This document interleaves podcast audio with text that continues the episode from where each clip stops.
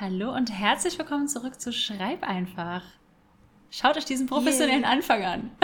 ja, ich, ich äh, war gerade ganz, ganz äh, hin und weg von deinem professionellen Anfang und dachte, ja. wow, es hat, es hat echt äh, sehr reibungslos geklappt. Wie viele Folgen hat es gedauert? Vier, fünf?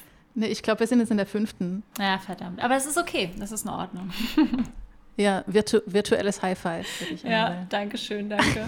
ähm, nee, sehr, sehr schön, ähm, dass wir wieder hier sind.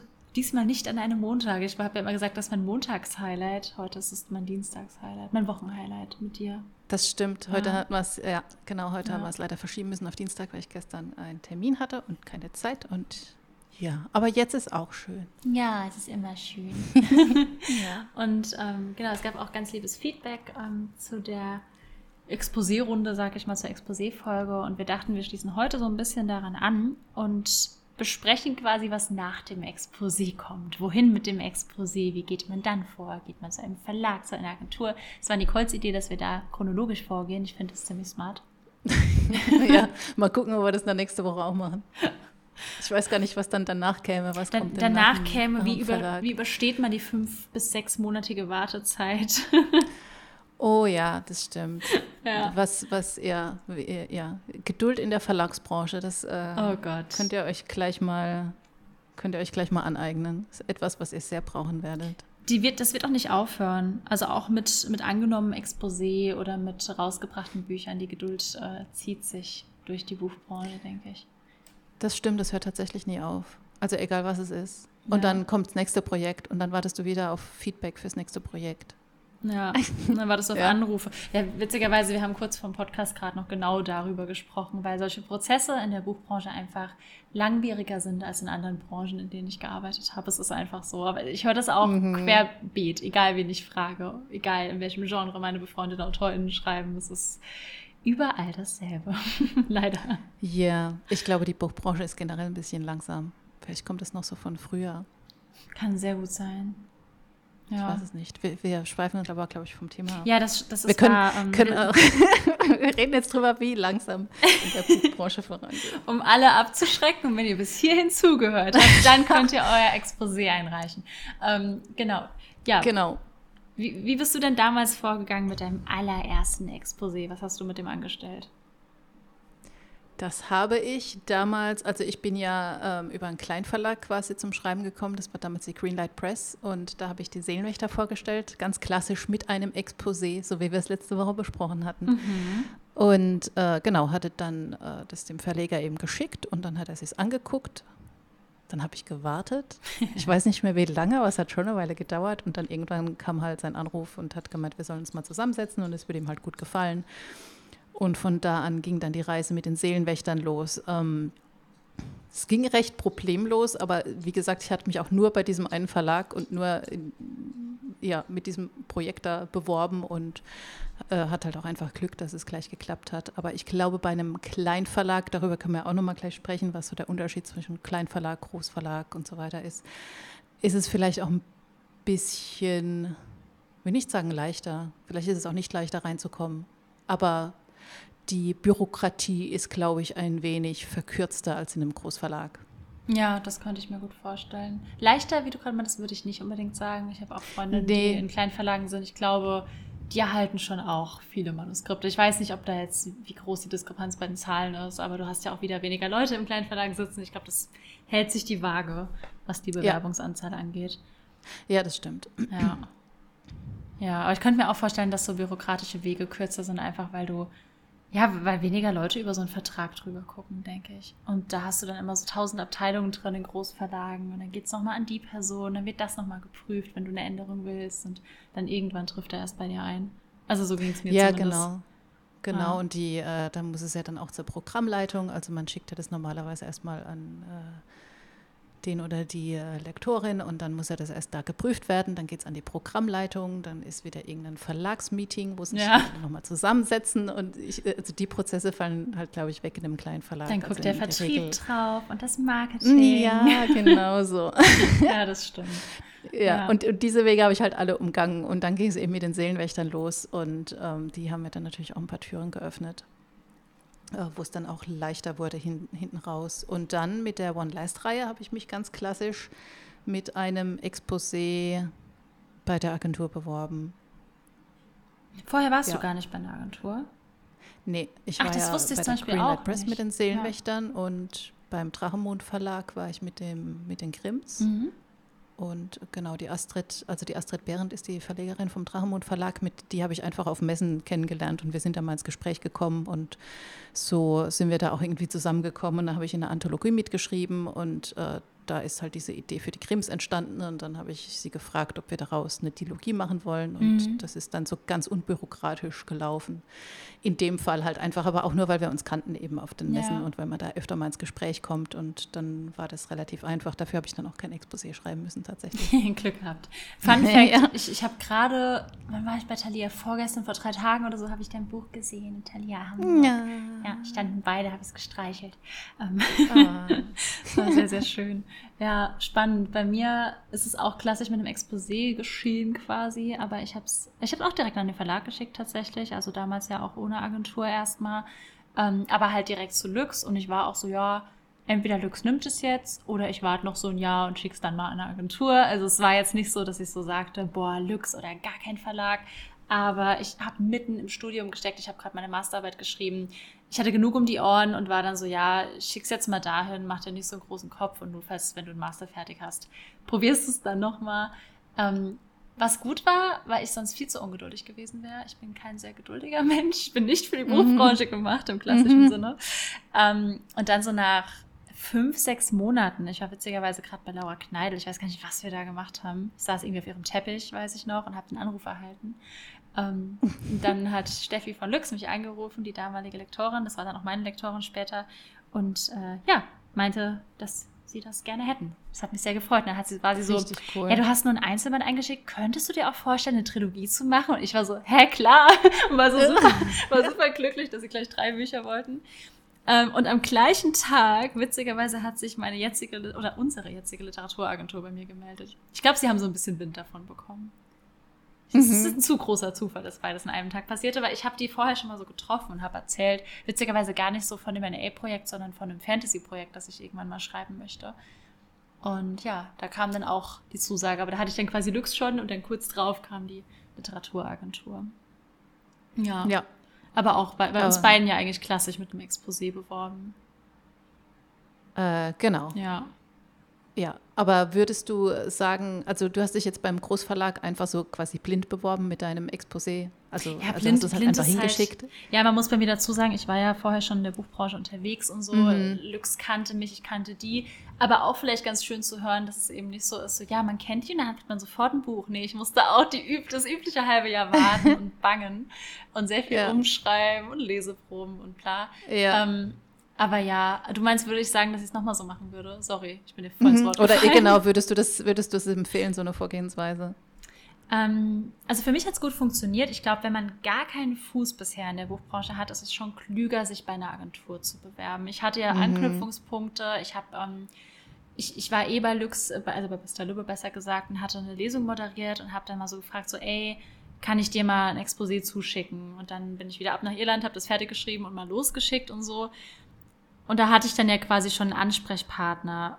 Ähm, ich glaube, anders wäre ich über eine Agentur gegangen, hätte ich die Kontakte nicht gehabt. Mhm. Aber wenn man jetzt den einen Verlag hat, so wie es jetzt bei mir mit Lux war, und man sagt, boah, da will ich hin, ich glaube, man kann es schon bei einem probieren. Was ich nicht machen würde, das habe ich halt auch häufiger gehört, dass man das nicht machen soll, ist, sich bei zehn Romans-Verlagen zu bewerben. Dann, Im schlimmsten Fall kassiert man von allen Absagen und dann sagt man sich, na, dann gehe ich jetzt zur Agentur.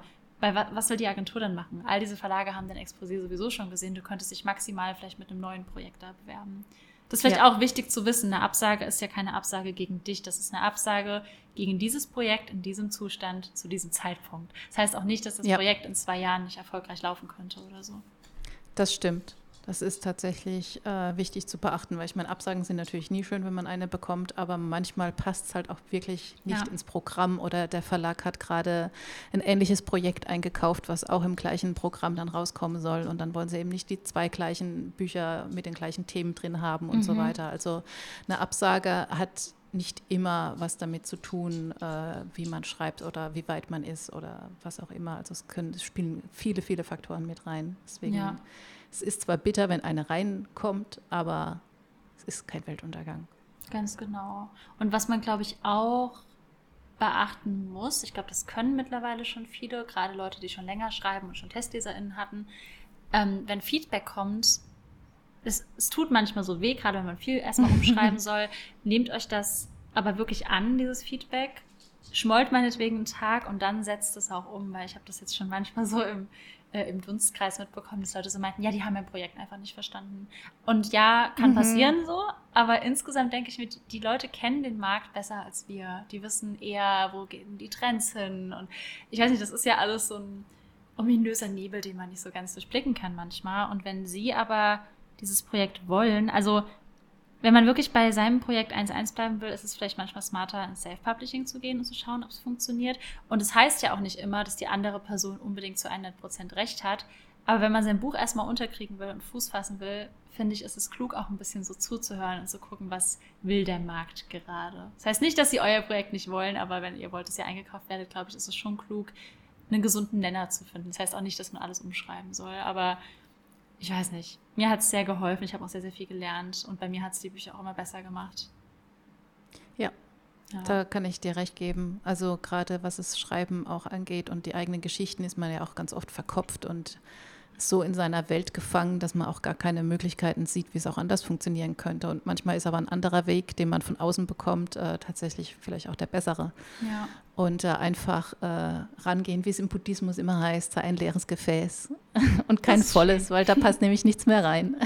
ja, und das, ich meinte damit jetzt auch nicht so, oh, schreibt euer ganzes Buch um, aber wenn eine potenzielle Agentur euch sagt, hey, das wäre vielleicht in einem personalen Erzähler besser als im auktorialen oder hey, probier mal den Einstieg, probiert es einfach mal. Das heißt ja nicht, dass ihr es ja. so 100% umsetzen müsst.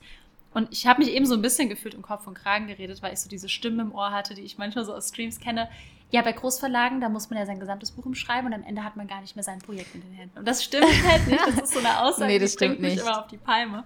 Ähm, deswegen habe ich mich da, glaube ich, gerade so ein bisschen im Kopf und Kragen geredet, damit es nämlich nicht so klingt. Weil was ich bei allem bisher gesagt bekommen habe, bei Agentur und Verlagen, war immer, dein Name steht drauf, es ist dein Projekt, mach nur, womit du dich wohlfühlst. Und ja. das kann ich auch empfehlen. Aber dieses Wohlfühlen traut euch halt trotzdem was. Ja, also es sind tatsächlich nur Vorschläge, aber man sollte die halt nicht gleich von vornherein abschmettern ja. und dann sagen, nein, aber ich fühle dieses Projekt ganz anders und es wird so nicht funktionieren, wie du das sagst und so. Und dann einfach wirklich sich selbst zurückzunehmen und auch das Ego mal hinten anzustellen, weil das ist nämlich in den meisten Fällen eben verletzt, wenn da Gegenwind kommt. Und einfach drüber nachzudenken, ob es vielleicht andersrum tatsächlich besser funktionieren würde. Und wenn das nicht klappt und man sich überhaupt nicht wohlfühlt damit, dann kann man auch nochmal mit den Leuten reden. Also es ist Total. Ja, man ja, wird ja. zu nichts gezwungen. es ja. kommt keiner, der, ne, der, dir eine Knarre an den Kopf hält und sagt, nein, schreib das anders. Und man hat ja auch so ein altes Ausgangsprojekt noch. Also wenn man wirklich merkt, es funktioniert nicht, ja, es ist dann Arbeit und im schlimmsten Fall ist es Arbeit, die in Anführungszeichen umsonst war. Es ist ja nicht wirklich. Ihr findet dann heraus, was funktioniert. Ähm, ihr habt ja eure alten Projekte noch. Die nimmt euch ja keiner. So. Ja, genau. Ja. ja, ja, genau. Also ja, sorry, red weiter. Nee, ich habe ich hab nur mal einen Stream dazu gemacht mit Nina und da kamen so super viele Fragen. Auch so, ja, wie viel verändert denn die Agentur daran? Wie viel verändert der Verlag am Text? Und es, ist, es wird ja sowieso nie was verändert. Es werden ja, wie du eben schon sagtest, immer nur Vorschläge gemacht. Niemand hat auch die Zeit, euren Text umzuschreiben im Verlag. Wir haben eben schon von der langen Wartezeit gesprochen. Keiner mhm. dort hat die Muße oder die Zeit, ähm, euch den Text umzuschreiben. Das müsst alles ihr machen. Also, genau, ja. weil ja, sonst würden die ja selbst ein Buch schreiben. Es wäre so schön, wenn meine Lektorin mein Lektorat machen würde.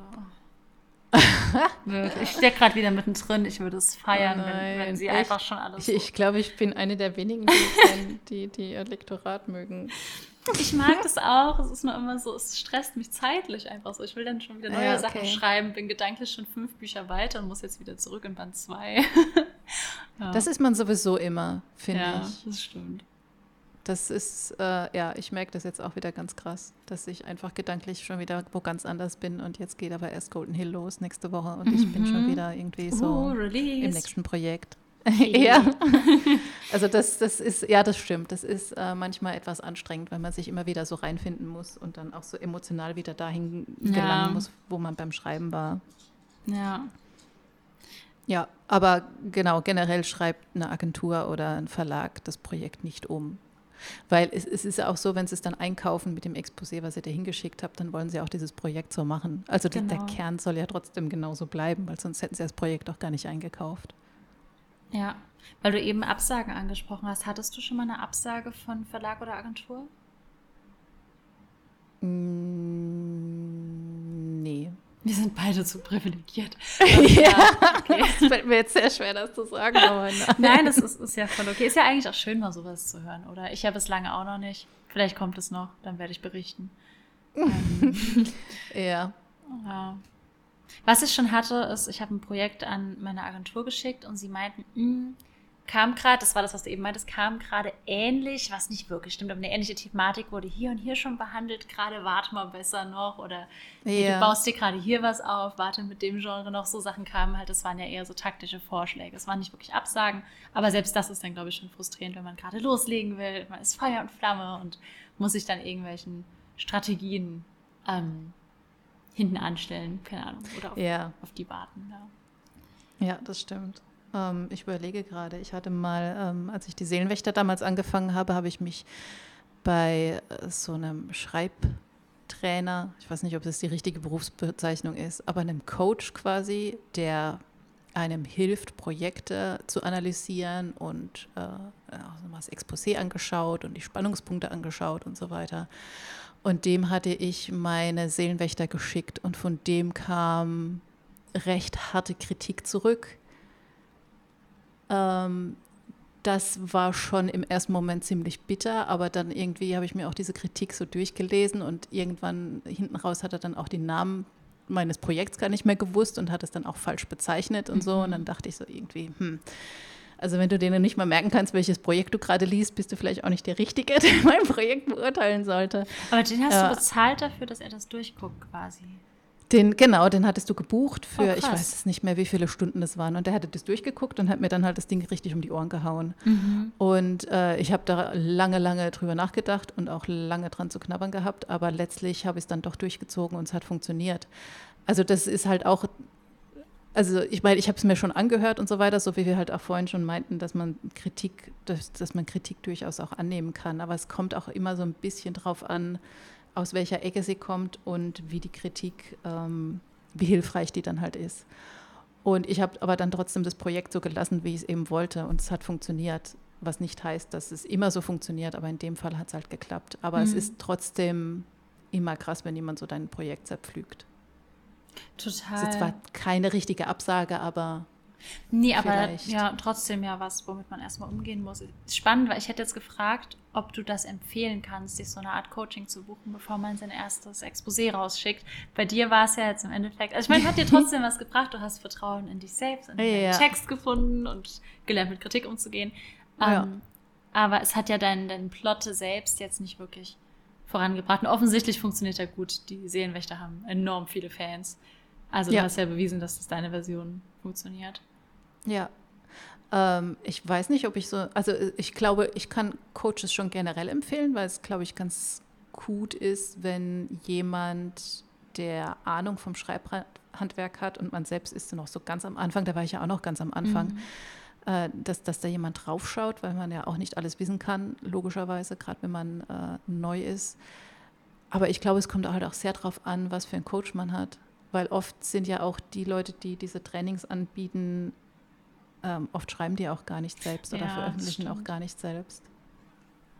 Und ich glaube, also es gibt, glaube ich, super viele, aber ich glaube, man muss sich schon sehr genau die Leute auswählen, von denen man dann auch lernen möchte. Ja, eine Freundin von mir ist Lektorin und bietet das tatsächlich auch an, arbeitet auch mit Autoren auch im Großverlagen so zusammen, während die ihre mhm. Projekte schreiben. Und ich glaube, sowas ist super hilfreich, wenn jemand ja. drauf guckt, der entweder selbst schreibt oder lektoriert, weil in beiden Fällen lernst du sehr, sehr viel ja, übers Handwerk während des Lektoratsprozesses ja. und so. Ich glaube, das hilft schon echt viel. Ja, das stimmt. Und es muss ja auch nicht jeder, also jeder, der nicht jeder, der lektoriert, muss ja auch selbst schreiben können. Das ist ja auch so mit, genau. ähm, mit jedem Training, keine Ahnung. Ein Tennislehrer muss nicht unbedingt perfekt Tennis spielen können, äh, um dir Tennis beizubringen. So ein bisschen also dieses also Coaches don't play. Ja, es gibt, also wir hatten das halt im Schauspielunterricht. Wir hatten einen Schauspiellehrer, das war eine absolute Koryphäe, aber er selbst hat eigentlich gut schauspielern können. Aber wenn der dir Feedback gegeben hat zu deinem Schauspiel, dann äh, das, das war, der hat mit wenigen Worten einfach alles immer auf den Punkt gebracht und hat so gut analysieren können. Und er hat aber auch ganz genau gewusst, wo seine Rolle ist, nämlich als Lehrer und nicht als Schauspieler. Mhm. Und bei dem hat es super gut funktioniert. Also das heißt, nicht jeder muss dieses Handwerk, also du musst schon Ahnung davon haben und du musst es analysieren können, aber das können halt Lektoren definitiv. Ja. Äh, oder musst es halt selbst ausüben, damit du weißt, ähm, worauf du achten sollst. Ja, finde ich auch. Aber auch nochmal, weil ich glaube, das machen auch viele, ihr müsst auch kein Lektorat buchen für eure Leseproben oder so, die ihr einschickt, weil der nee. Verlag ja euren Text kaufen möchte und der Verlag zahlt dann quasi das Lektorat später. Also das ist auch nichts, was ihr machen müsst. Genau, nee, das müsst ihr nicht machen. Aber hier noch ein Tipp am Rande. Es gibt, ähm, da bin ich Mitglied, den Bundesverband junger Autoren. Und äh, also jung heißt in dem Fall nicht jung vom Alter, sondern eben Neuansteiger. Äh, und die nehmen frische Schreiberlinge quasi an die Hand. Und da kann man auch äh, die Leseprobe einreichen. Ich glaube, das Exposé oder die, die Leseprobe von 30 oder 40 Seiten oder so. Und das kriegt man dann quasi lektoriert, also auch dann im Rahmen der Mitgliedschaft. Ich glaube, die kostet irgendwie 40 Euro im Jahr. Ja, das ist ja nichts. Ja. Oder 50, ich weiß es nicht. Schaut einfach nach. Hm, ich verlinke es in den Show Notes. Bundesverband junger Autoren. Bingo, Shownotes. Ähm, ja, cool. Nee, ich, ich kenne die BVJA, aber ich wusste nicht, dass die auch sowas machen tatsächlich. Und dann rentiert sich ja. das ja auch finanziell total. Genau, und da kann man das eben hinschicken und dann, äh, das macht halt, äh, machen halt die Mitglieder freiwillig äh, und dann kriegt man seinen Text lektoriert und äh, die machen auch wirklich richtig, richtig coole Seminare. Da habe ich auch schon ein paar Seminare besucht und damals, als ich dort im ersten Jahr Mitglied war, hatten wir gerade Exposé schreiben als Seminar, was sich echt angeboten hat. Mhm. Gucke ich mir normalerweise mhm, gibt es immer zum Thema zur Frankfurter Buchmesse gibt es eigentlich immer so ein äh, Seminar, was das Hauptseminar ist. Es geht dann auch so drei, vier Tage. Geht man dann auch über die Buchmesse, kriegt man alles erklärt und man ist nicht allein auf der ersten Buchmesse. Und ja, äh, ja bei uns war auch, weiß gar nicht, ob der Lektor war oder Programmleiter von Fischer war der damals oder hatte er gearbeitet und der hat uns da auch noch so ein paar Insights verraten und wie das überhaupt funktioniert mit der Buchmesse und ob es äh, quasi auch so praktisch ist, so über die Buchmesse zu laufen und den Lektoren dort eben die Exposés in die Hand zu drücken. Mhm. so, so, so. Lass mich raten, seine Antwort war nein. Ja, genau. Ja. Vielleicht auch noch am Rande bemerkt. Also ich meine, ihr könnt eure Sachen natürlich schon auf die Messen mitnehmen, aber es ist erfahrungsgemäß haben die Leute auch einfach keine Zeit, sich das alles anzuschauen. Ja. Beziehungsweise man kann auch einfach fragen, ob, du, ob man was da lassen kann. Das geht bestimmt, aber. Oder viel eher äh, nach der Karte fragen, oder? Weil wenn ich mir ja. vorstelle, dass mir 20 Leute, selbst wenn es wirklich nur 20 sind, ihre gedruckten Exposés und Leseproben geben, ich habe keinen Bock, die im Koffer mitzuschleppen. Ja. Dann liegen die am Stand rum, dann nimmt die im besten Fall noch irgendjemand anderes mit, weil er denkt so, oh cool, Leseexemplar und dann sind sie wieder weg. Nee. Ja, Weiß genau. Nicht. Also dafür sind, glaube ich, Messen, Messen sind immer hektisch und laut ja. und es ist viel los und so. Aber es ist schon ganz gut, um Kontakte zu knüpfen, gerade wenn man, also ich habe auch, glaube ich, mich damals mit meiner jetzigen Agentin auf einer Messe getroffen. Aber ich äh, hatte die auch schon vorher angeschrieben, ja. äh, ob wir uns treffen können. Und da ist es dann eben ganz cool. Also wenn man weiß, mhm. es steht eh eine Messe ins Haus und man schreibt sowieso was an die Agentur oder an den Verlag, kann man ja vielleicht mal kurz fragen, ob es möglich wäre, dass man kurz vorbeischaut und dann halt wirklich so gezielter genau. da vorzugehen, anstatt einfach blind über die Messe zu laufen und jedem eine Exposé in die Hand zu drücken. Ja, nee, sowas kann ich nur empfehlen, halt Termine ausmachen oder generell zum Kontakte knüpfen sind Messen ja eh super. Übrigens auch schade, dass die nächste Woche nicht stattfindet.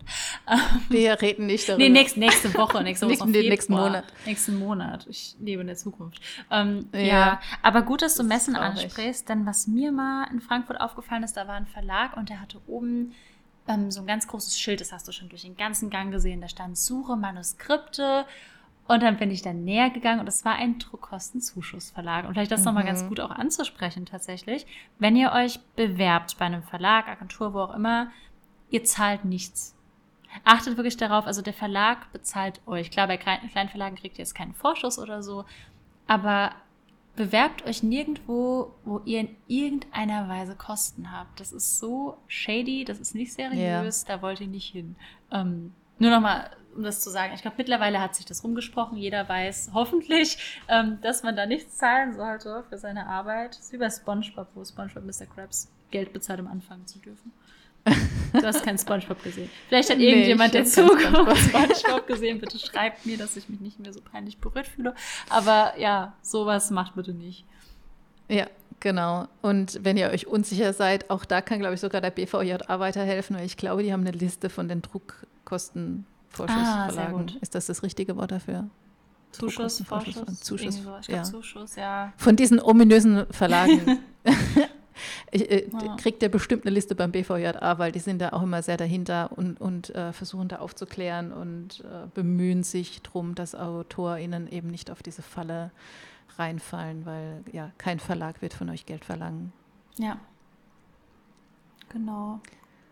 Ja, und ja. ansonsten, ich weiß gar nicht, ob wir das letzte Woche schon gesagt haben, ich glaube schon, achtet halt auf jeden Fall drauf, dass es eine Agentur oder ein Verlag für euer Genre ist. Ja schaut, wie sie es eingesendet haben wollen. Ich weiß, dass unsere Agentur zum Beispiel, was wir eben meinten, mit so Sachen ausdrucken, mit auf die Messe nehmen. Bei unserer kann man nur digital einreichen. Ähm, postalisch zugesandtes wird ignoriert. Ich glaube, das ist mittlerweile bei ganz vielen tatsächlich so. Vermutlich, ja. Ich glaube, ja. das war ja früher alles anders. Aber genau, ja. Auch einfach auch der Umwelt zuliebe, wenn man sich mal vorstellt, wie viele Leute da was einschicken. Mhm. Ähm, Genau. Ja, also das ist eben wichtig. Auf der äh, Agenturseite oder auf der Verlagswebseite steht es ja auch meistens drauf, auch wenn sie gerade ja. Manuskripte äh, Stopp haben. Also wenn quasi nichts, wenn sie nichts annehmen, dann steht das meistens auch drauf. Also da solltet ihr schon drauf achten und dass es halt zum Genre passt, weil es macht ja nicht jede Agentur jedes Genre und nicht jeder Verlag logischerweise jedes Genre. Also das, da müsstet ihr euch dann schon im Vorfeld informieren. Und ich würde sagen, so als grobe Richtlinie, wenn ihr zu einem Kleinverlag wollt, ist es vielleicht nicht unbedingt notwendig, über eine Agentur zu gehen. Aber wenn ihr einen Großverlag wollt, ist es auch nicht unbedingt notwendig, aber wahrscheinlich besser. Also ich glaube, ihr habt mehr Vorteile, wenn ihr über eine Agentur reinkommt, in einen Großverlag zu kommen. Ja. Also würde ich jetzt spontan auch sagen, ich bin auch einfach sehr, sehr dankbar für meine Agentur die ja, mal mit total. mir über Verträge guckt und so, weil ich wäre dann immer so, ach endlich, es geht voran, ich unterschreibe euch alles. Und dann mein Agent ja. immer so, lass erst mal lesen. Nein, ja. ich, ich würde es mir schon auch durchlesen, aber ja, wir hatten ja vorhin schon von der Geduld gesprochen. Ich will dann immer, dass es alles schnell geht und dann würde ich da gar nicht so auf Dingen beharren, glaube ich. Hauptsache, das Buch kommt ja. raus. das ist tatsächlich auch noch ein sehr gutes Thema mit den Verträgen, weil mhm. äh, ich muss schon wieder Werbung für den BVJA machen. Voll okay. ähm, ja, der äh, Tobias Kiewit, der Vorsitzende, da ist auch Rechtsanwalt und äh, dem habe ich zum Beispiel damals auch meine ersten Verträge geschickt und gefragt, ob er mal drüber gucken kann. Das hat er dann auch gemacht. Also da kriegt man wirklich viel Hilfe, gerade wenn man jetzt auch keine äh, Agentin oder einen Agent hat, der sich das anschauen kann und ansonsten ja einfach gründlich lesen und nicht gleich alles unterschreiben. Ja, tatsächlich. Also ich weiß, da ist die Aufregung dann super groß und so. Mhm. Aber vielleicht mal wirklich noch jemanden drüber schauen lassen, der Ahnung hat, ob alle Klauseln okay sind, ob nichts schwammig formuliert ist. Das ist für euch, es gibt ja auch immer noch so eine Staffelung, die mit dem Vertrag steht, wie viel Prozent ihr bekommt vom Buch. Das ist meistens gestaffelt am Taschenbuch, Klappenbroschur, Hardcover. Also man kriegt ein bisschen mehr bei dem Hardcover als beim Taschenbuch. Ähm, das man, da kann wahrscheinlich dann auch J, wie heißt der? J VBA, junger, nee, BVJ, Bundesverband junger Autoren. Oh Gott, ich werde irgendwann mal beitreten. Ähm, die können wahrscheinlich da aber auch mal drauf schauen, nehme ich dann mal an und euch auch sagen, was so die Norm ist, weil man das ja genau. eigentlich sonst gar nicht so findet oder wissen kann. Genau. Also die können schon drauf schauen, verhandeln müsst ihr dann natürlich wieder selbst. Oder ihr müsst euch einen ja. Agenten suchen, der das für euch macht. Ja, aber ja. es ist ja auch einfacher zu verhandeln, wenn man weiß, hey, das ist jetzt aber so ein bisschen unter dem Durchschnitt. Da würde ich genau. gerne ein Prozent steigen in der Staffelung oder so, ist ja auch hilfreich. Ja.